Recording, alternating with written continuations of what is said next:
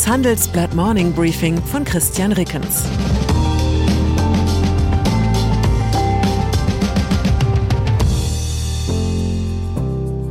Guten Morgen allerseits. Heute ist Donnerstag, der 30. Dezember, und das sind unsere Themen.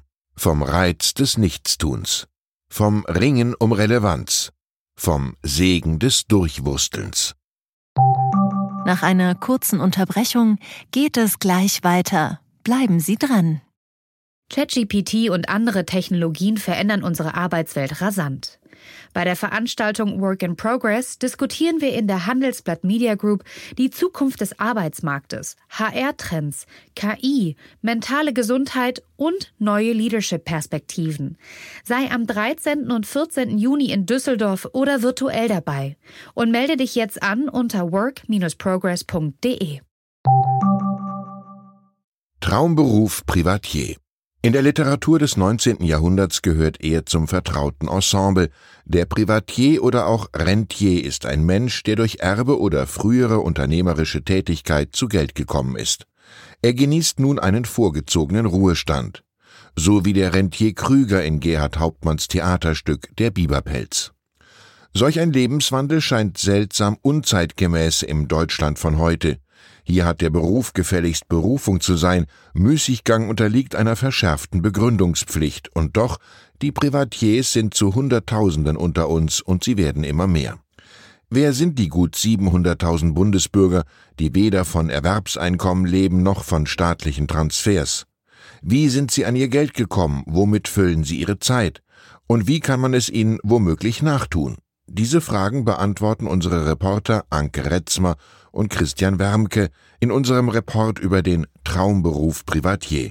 Das am meisten erhellende Zitat stammt für mich vom Vermögensberater Tom Fries. Es könnten viel mehr Menschen frühzeitig in den Ruhestand gehen, wenn sie sich trauten. Demnach ist ein Leben als Privatier vielfach keine Folge des Geldes, sondern des Mutes, gegen die Konventionen der Leistungsgesellschaft zu verstoßen, nach denen man zuvor viele Jahrzehnte gelebt hat.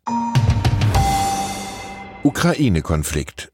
Bei diesem Zitat von Henry Kissinger wiederum ist unklar, ob der ehemalige US-Außenminister es wirklich so gesagt hat. Wen muss ich denn anrufen, wenn ich mit Europa sprechen will? Nun, diese Frage ist beantwortet. Die EU leistet sich seit einigen Jahren einen hohen Vertreter der Europäischen Union für Außen- und Sicherheitspolitik. Sein Name liegt Ihnen sicherlich sofort auf der Zunge, der Katalane Josep Borrell. Die Frage ist also nicht mehr, wen die US-Regierung anrufen muss, wenn sie mit Europa sprechen will, sondern eher warum sie das tun sollte. In der Ukraine-Krise zumindest regelt US-Präsident Joe Biden die Dinge lieber direkt mit seinem russischen Gegenüber Wladimir Putin. Heute wollen die beiden telefonieren. Das ist eine gute Nachricht. Wer einen Telefonhörer hält, hat höchstens noch eine Hand frei, um Aufmarschpläne zu unterschreiben. Besagter Josep Borrell ist derweil höchst unzufrieden, dass Brüssel in diesem Konflikt so gar keine Rolle spielt. Wir wollen und dürfen keine unbeteiligten Zuschauer sein, über deren Köpfe hinweg entschieden wird, sagte der EU-Außenbeauftragte. Eine ziemlich deutliche Beschwerde darüber, dass das eigene Telefon zu selten klingelt. Kleiner Hinweis für Brüssel, außenpolitische Relevanz wird nach anderen Kriterien vergeben als eine Kabeljau-Fangquote. Nord Stream 2. Es dürfte kein Zufall sein, dass der russische Energieriese Gazprom gestern mit ordentlichem Chingdarasabum verkündete, dass die deutsch-russische Gaspipeline Nord Stream 2 endgültig betriebsbereit sei. Diese neue Leitung wird sicher dazu beitragen, die Preise auf dem europäischen Markt zu stabilisieren, sagte Putin mit Blick auf die hohen Gaspreise. Oder, so die unausgesprochene Alternative, Deutschland zeigt sich solidarisch mit der Ukraine, verweigert Nord Stream 2 die bislang fehlende Betriebsgenehmigung und verzichtet auf billiges Gas. Wie heißt nochmal Zwickmühle auf Russisch? Corona-Pandemie. Verglichen mit der Omikron-Variante war Godot ein Pünktlichkeitsfanatiker. Seit Wochen warten wir in Deutschland auf den Tsunami an Neuinfektionen. Den soll uns das mutierte Coronavirus laut gestriger Warnung der Weltgesundheitsorganisation WHO bescheren. Bis dahin, meint mein Kollege Jan Hildebrand, tun wir gut daran, nicht schon vorauseilend in einen neuen Lockdown zu verfallen. Er singt stattdessen in seinem Kommentar ein Loblied auf die viel kritisierte Corona-Politik des Abwartens und Nachbesserns. Was aber auf jeden Fall Sinn macht, sich schon jetzt auf die massive Welle von Krankmeldungen vorzubereiten, die uns durch Omikron droht. In den USA fallen bereits seit Weihnachten Tag für Tag hunderte Flüge aus. Teile des Flugpersonals sind entweder infiziert oder stehen unter Quarantäne. Und laut New York Times werden am Wochenende in Washington viele Museen geschlossen bleiben, nicht wegen eines neuen Lockdowns, sondern weil es durch Omikron an Personal fehlt. Auch in Deutschland hat eine Debatte darüber begonnen, ob die Quarantänezeiten nicht verkürzt werden sollten, um das Land am Laufen zu halten. Sexueller Missbrauch.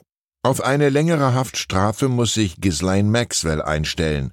Die Ex-Partnerin des verstorbenen US-Multimillionärs Jeffrey Epstein wurde von einem geschworenen Gericht in New York für schuldig gesprochen, eine zentrale Rolle beim Aufbau eines Rings zum sexuellen Missbrauch von Minderjährigen gespielt zu haben. Maxwell sei gefährlich und habe ihre Opfer manipuliert, hatte die Staatsanwaltschaft im Schlussplädoyer gesagt. Der Missbrauch zahlreicher Minderjähriger durch Epstein soll über Jahrzehnte auf seinen Anwesen in New York, Florida, Santa Fe oder den Virgin Islands stattgefunden haben. Das Strafmaß für Maxwell wird Richterin Alison Nathan zu einem späteren Zeitpunkt festsetzen. Und dann ist da noch das sehr stille Silvesterfest. Meine Kinder haben inzwischen eine Inventur der schmalen Böllervorräte durchgeführt, die uns aus dunklen Quellen zugeflossen sind. Wir stehen aktuell bei 80 Knallerbsen und sechs Funkelfontänchen. Wird das reichen, um unseren gewohnten Hyperliberalismus gegen die schwarzen Hubschrauber des Nanny State zu verteidigen? Am Montag, den 3. Januar, melde ich mich dazu bei Ihnen mit einem Update. Bis dahin wünsche ich Ihnen einen Jahreswechsel, bei dem zumindest innerlich alles funkelt. Herzliche Grüße, Ihr Christian Rickens. Das war das Handelsblatt Morning Briefing von Christian Rickens, gesprochen von Peter Hofmann. Die Welt steht vor gewaltigen Herausforderungen. Zum einen die Energiewende voranzutreiben und gleichzeitig den Klimawandel einzudämmen. Und auch der Energieträger Wasserstoff gewinnt weltweit immer mehr an Bedeutung. Doch wie geht es weiter? Erfahren Sie mehr auf dem Handelsblatt Wasserstoffgipfel 2024 am 12. und 13. Juni in Essen. Infos unter handelsblatt-wasserstoffgipfel.de. Mit dem Vorteilscode Wasserstoff 2024 erhalten Sie einen Rabatt von 15% auf die Tickets.